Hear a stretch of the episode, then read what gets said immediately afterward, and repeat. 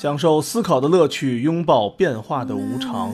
全球首个正三观的双人脱口秀聊天节目《社会大白话》，说白话不白话，赵先生度的明白，带您一期一白话。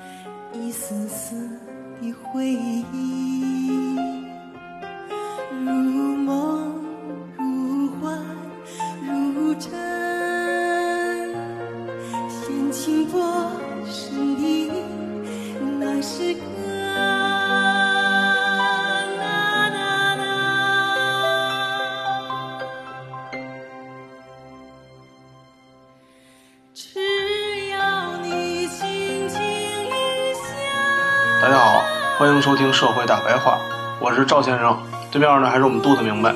大家好，然后我们上期上了几期这个杜大明白云玩的一个游戏，然后好多听友们呢都反映说太绕了，都给绕蒙圈了。然后我说跟大家说嘛，说其实压力也不用大。我们聊这事儿的时候吧，基本上我也是云里雾里的。嗯，咱们对照着聊，听得懂西方那一套的就听西方的，听不懂西方那一套就听中国的。嗯，反正我们的力争就是把大家都整蒙圈。咱们今天呢，就从佛教的角度继续接上一期的话题。其实这个跟上一期的话题也没有什么关系了，只是顺着说下来。说佛法呀，有一个特点就是车轱辘话来回的说，这是讲佛法的一个特点。看经其实也是车轱辘话来回说，就是怕大家听不明白，所以来回在那绕。嗯，就是贼能绕。他一个意思啊，他会反复说。首先呢，我们声明啊，我们说的不是佛法，因为在佛教看来啊，说相似法比说外道法更恶劣。外道法就是除佛法以外的其他知识都算外道法，比如什么物理啊、化学、经济学、哲学这些东西全叫外道法。而相似法呢，就是明明说的不是佛法，却披着佛法的外衣。因为按照佛教看来啊，一个人这辈子能听到佛法是福德，好不容易修来的福德，嗯您还给人讲假的佛法，那就是缺德。所以我们声明，我们讲的不是佛法。想学佛法的，或者你是一个佛教徒，你就上网上搜，有一个叫于小飞教授讲的课程，那掰开了揉碎了讲的非常清楚。我们在这里就是直接接着前面的存在主义，继续讲佛教思想。你说当时吴秀波给人家女粉丝讲佛法的时候，讲的细吗？吴秀波还讲过佛法呢，你不知道这事儿吗？不知道吴秀波特别有名的一个事儿和一个段子，就是他特别爱给人讲什么《金刚经》还是什么《如来经》，我忘了。啊？然后老给那个女的讲这玩意儿，床上讲然后告诉他们你得怎么怎么着，你得你得对你，然后你得踏实的啊，踏实就跟李晨老喜欢送人家一个什么爱心的石头，李晨那石头也有意思，啊说是这石头啊是一个什么奇迹石，五百万年前落在地球上的，然后呢这代表你跟我。我操后来呢发现搞了几个对象之后吧，每一个对象手里都有。吴秀波那是聊《金刚经》好像，呲妞讲《金刚经》可还行啊，也够稀的。那可说特别行，你知道吗？可能送石头觉得太 low 了。你回头在那搜搜，我操，那他呲这妞都得什么级别的呀？这不是给点了吗？所以说，这种还没恋爱的，然后想在恋爱的过程中去的，其实这一期就变得特别重要了，你知道？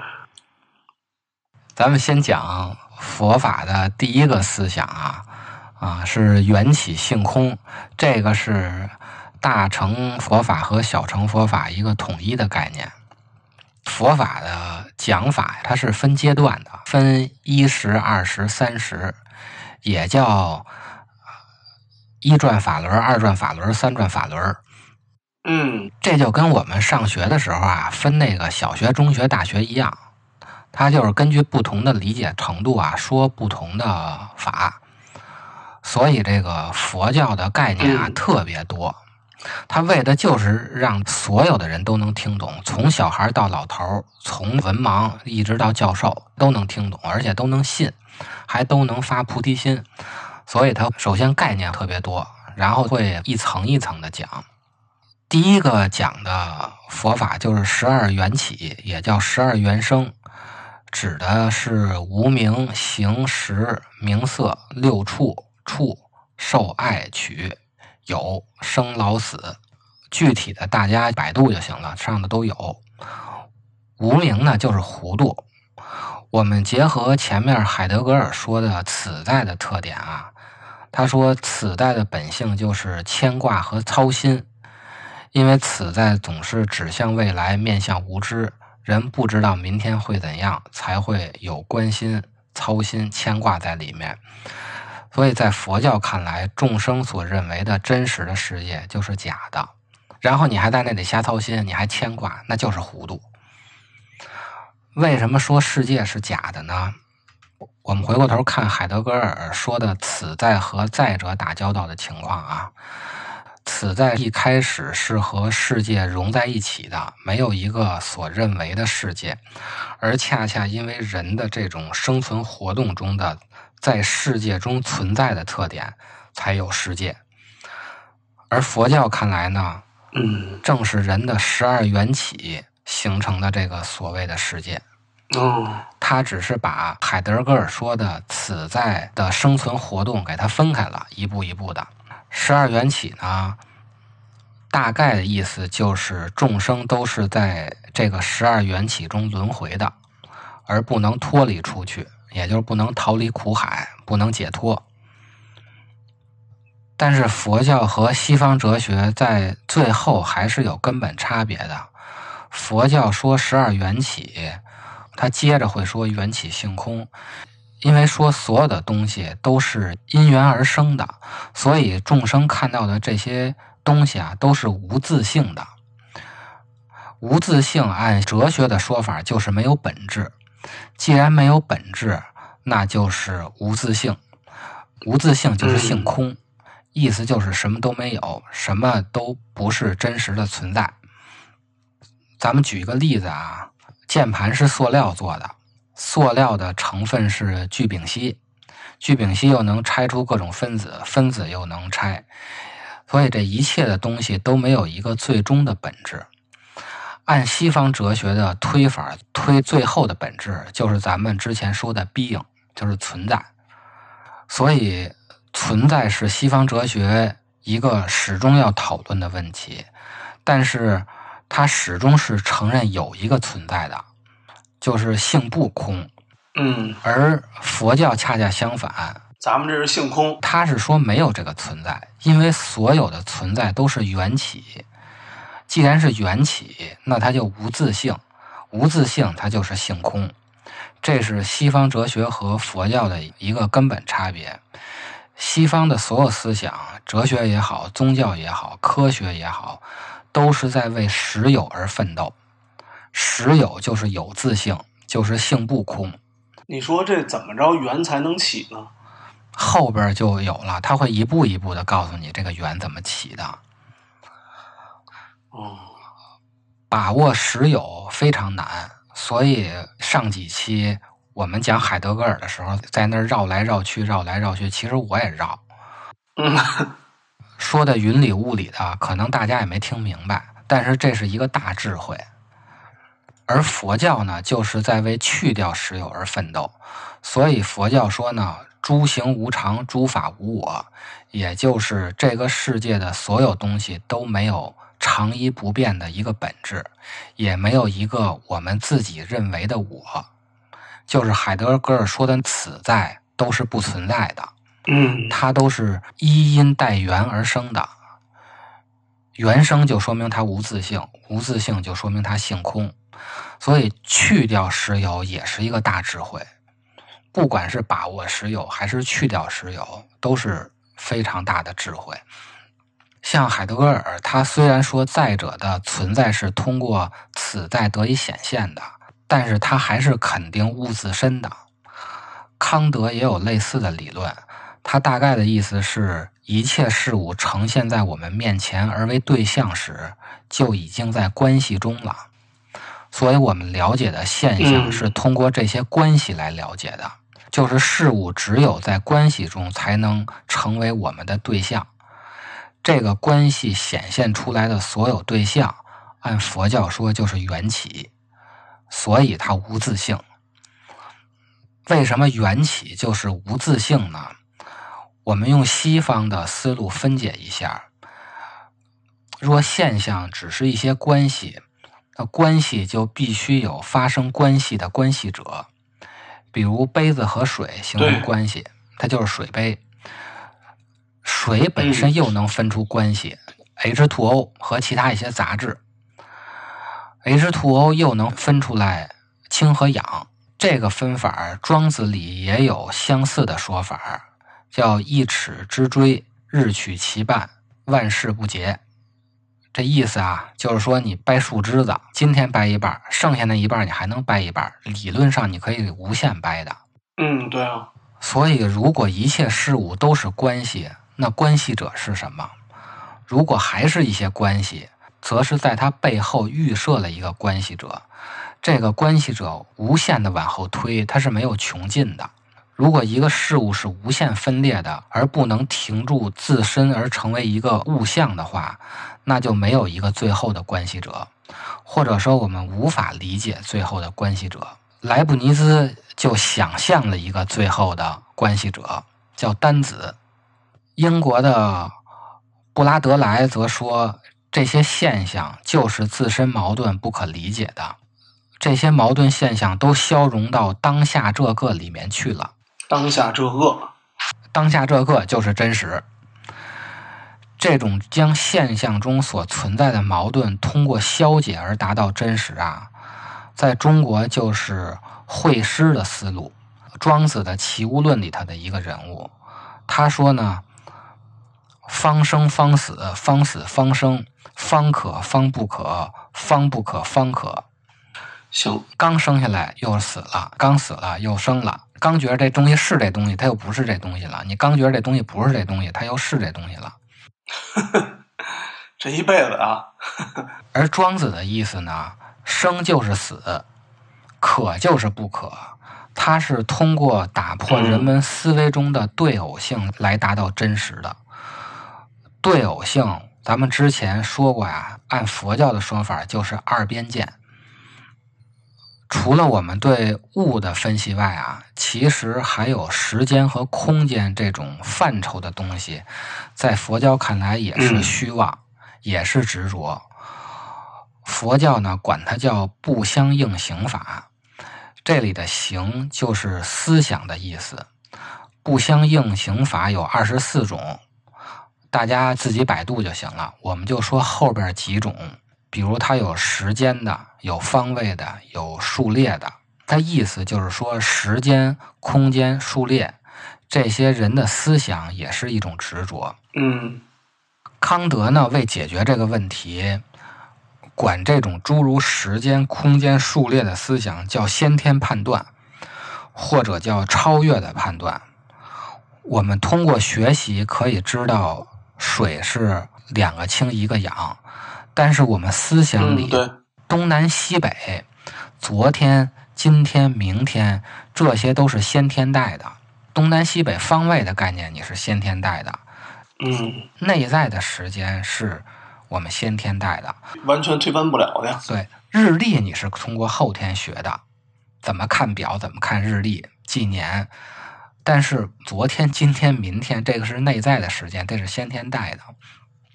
佛教看来，这些思想本身也是假的。现代科学呢，和人们一切的思维活动呢，都是建立在对偶性和比如时间、空间的概念的基础上的。如果我们人没有对偶性，又没有对时空的概念，那可以说一切的逻辑、数学、科学，甚至包括语言都不成立了。无论是西方哲学，还是庄子，还是释迦摩尼，其实他们都是在讨论对偶性之外的问题，就是纯想。就是我们思维模式之外的一个东西。嗯佛教为了冲破人们对偶性的概念，他发明了一个东西叫不二。对，因为对偶性就是左边右边，那就是二嘛。所以佛教讲不二，它的目的就是要冲破对偶性。我们在说不二之前呢，先说另外一个概念，就是二谛。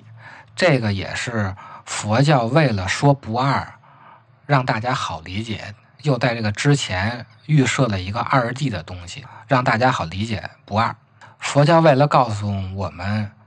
认为的真实的世界是梦啊，他就发明了一个真正的真实，这样就有了真俗二谛。咱们顺着缘起性空讲啊，缘起就是俗谛，性空呢就是真谛。在佛教看来啊，嗯生灭断常、一意来去都是定向，一就是一二三四的一，异就是异样的异。都是定向的，那就都是执着。涅槃就是摆脱俗谛，到达真谛那里去。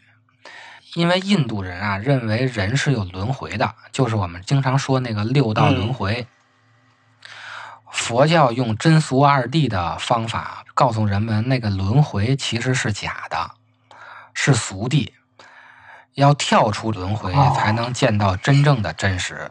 哎，佛教不是说就有轮回吗？讲轮回，恰恰是为了让你跳出轮回，好嘛，怕你不明白，所以才提前给你安了一个这个东西。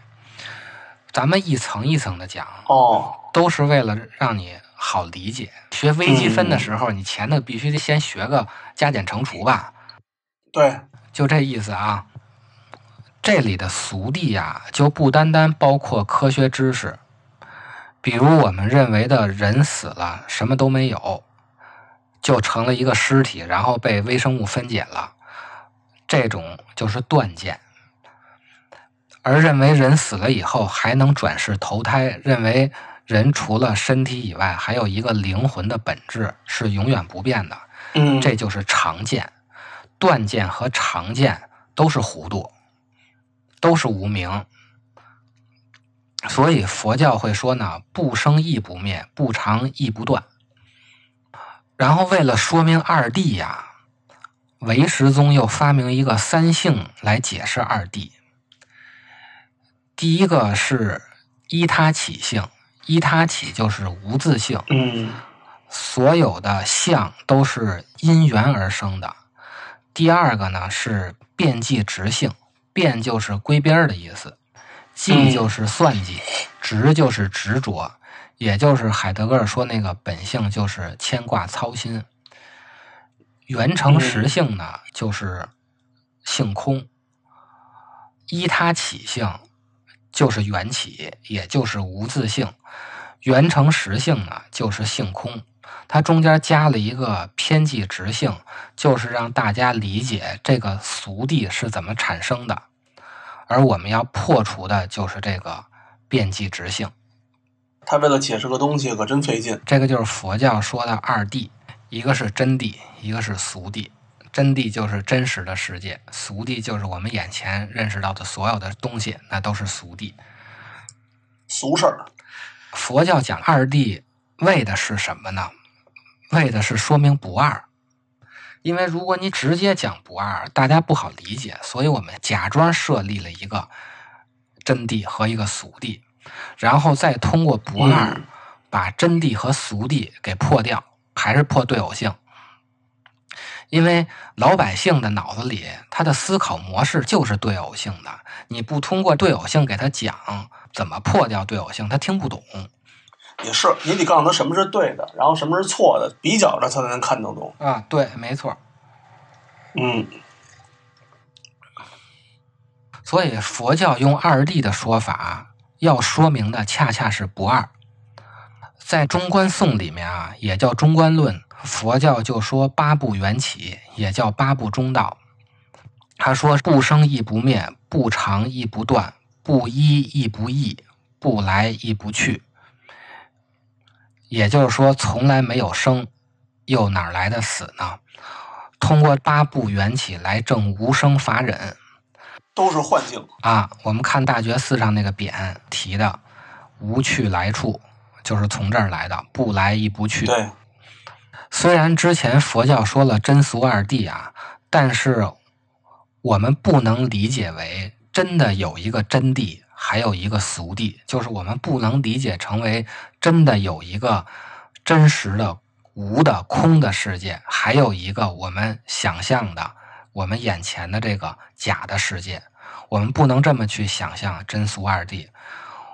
我们这么想完了以后，我们还要摆脱现在这个俗地，到真谛的那里去生活。我们要涅槃，这个想法，你只能成为阿罗汉，也就是小乘佛教。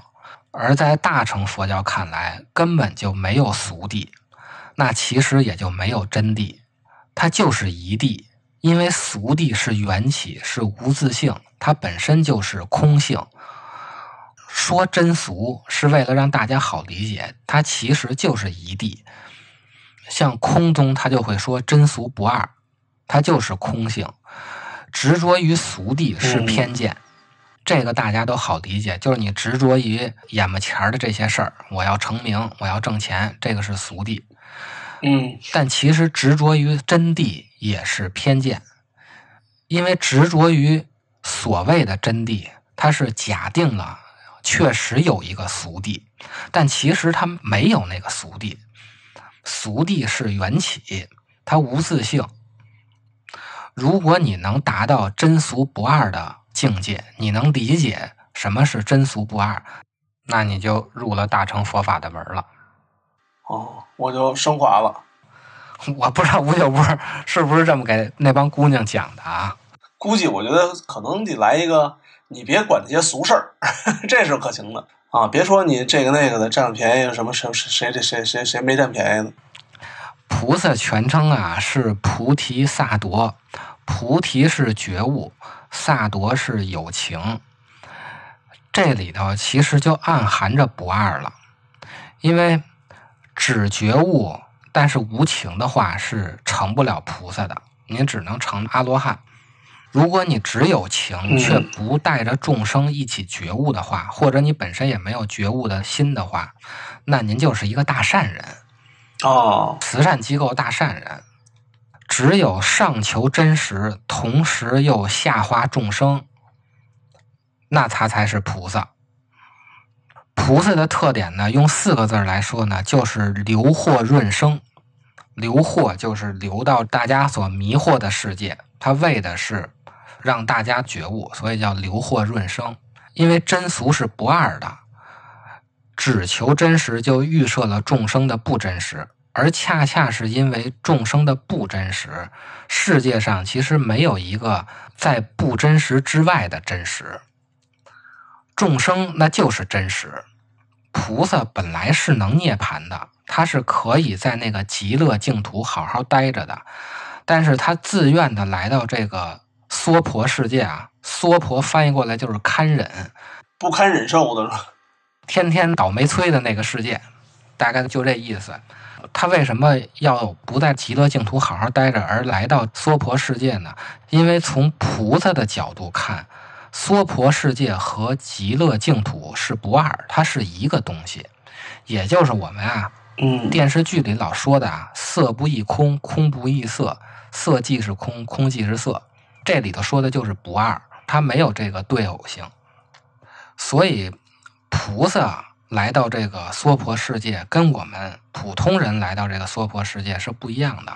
菩萨他是感受不到痛苦的，普通人是会感到痛苦的，而且他会有这个五蕴的。哦，因为普通人觉着色就是色，空就是空。咱们用现代思维啊，说菩萨是什么呢？菩萨就是佛的向下兼容版本，菩萨，菩萨就是佛的向下兼容版本。我是 Windows 十，但是我不是啊，只能运行 Windows 十的那些软件儿，我 Windows 九五的软件儿我也能运行，这个就是向下兼容嘛。啊，对，咱们说的这个不二啊，其实有两层的不二。第一层是在俗谛之内说不二，比如说美丑、善恶这些分别，就是在俗谛之间说不二。因为美也是俗谛，丑也是俗谛。我们说不二，就是美丑是没有分别的。这一层大家其实都比较好理解。第二层不二是我们认识到缘起性空以后，真谛和俗谛其实也是不二的，清净和染污也是不二的，生死轮回和涅槃也是不二的，并没有一个生死轮回，也没有一个跳出生死轮回的涅槃。说生死轮回和涅槃的区别，是为了前期让大家好理解，后期要告诉大家，生死轮回就是涅槃，涅槃就是生死轮回，它是不二的。说不二的经啊，比较好的就是《维摩诘经》，嗯那个经非常好读，文言文基本跟大白话没什么区别了，大家可以去看一看。鸳鸯双栖蝶双飞，满园春色惹人醉。悄悄问圣僧：女儿美